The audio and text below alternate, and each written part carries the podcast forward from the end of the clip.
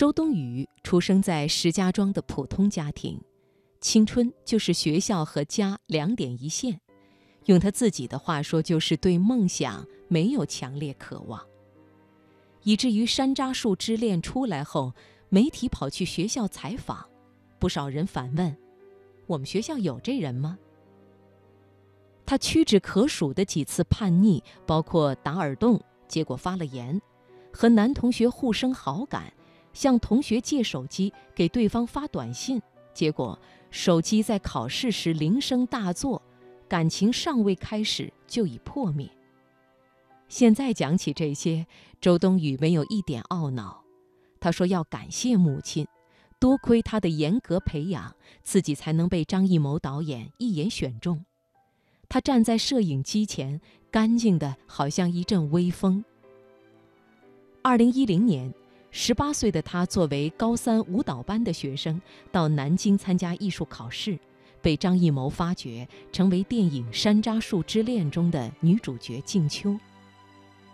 原著小说里的静秋是个有些丰满的漂亮姑娘，而当时的周冬雨仍是一副发育不良的样子。电影的文学策划周晓峰说：“我第一次正式见到周冬雨，只有短短三分钟，事后我完全回忆不起她的五官。”就像所有的谋女郎一样，她红了，好奇扑面而来。她像还没做好准备就被一脚踹下飞机的伞兵，在巨大气流的裹挟中上下翻飞，怎么也找不到平衡。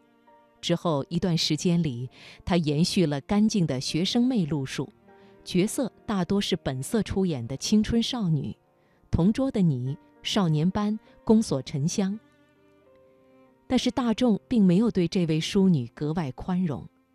出道很长一段时间，她都烦恼不断，衣品、相貌、身材、演技总被拿来比较，这使她一度自卑，不明白为什么大家不喜欢她。周冬雨说：“我特别喜欢那种像精灵一样的人。我看小说里说精灵都是精致的面孔、白嫩的皮肤、晶莹剔透的。”他显然没把自己划分为精灵。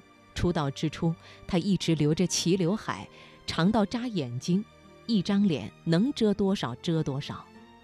他还说：“我确实长得有点奇怪，因为我的眼睛比较往下。如果我不笑的话，就很严肃；如果我笑的话，看起来就更开心，因为一笑眼睛更弯。”于是他塑造了一种招牌式的笑容。用力眯眼，嘴角上扬，露出一排洁白的牙。大多数女明星在荧幕上都是抿嘴含笑，少有人敢像她这样无所顾忌，生动地牵扯所有五官。很难说变化到底是怎么发生的，也许就是在一次次大笑中，周冬雨开始释放自己，齐刘海消失了，她成为街拍的常客。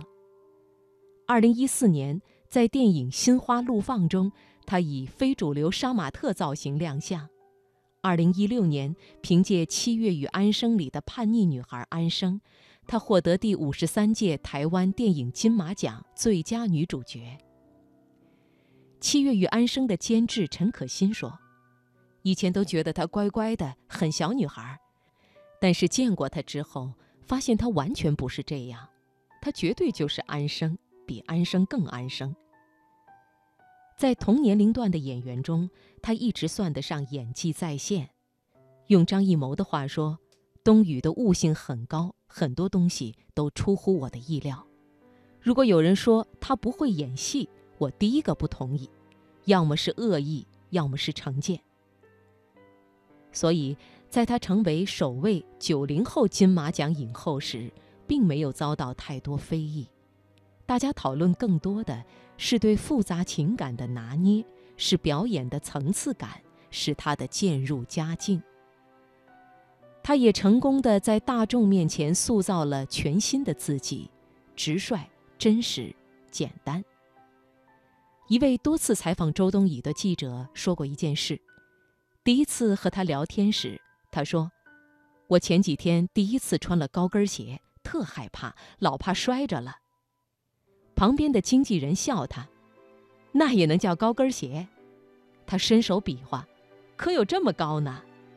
大概三厘米。”后来在釜山相遇，周冬雨说：“我昨天穿的鞋子真的有跟儿哦。”用手比了一下，大约五厘米。再相遇是在一次时尚活动中，旁边的时尚界人士抬起十五厘米的鞋跟儿，我这才叫高跟鞋。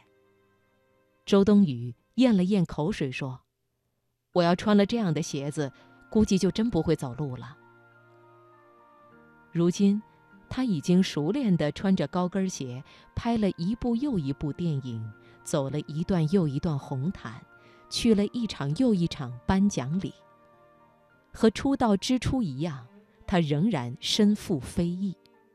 不同的是，他已经站在越来越高的地方，面对这个世界，眯着眼，咧着嘴。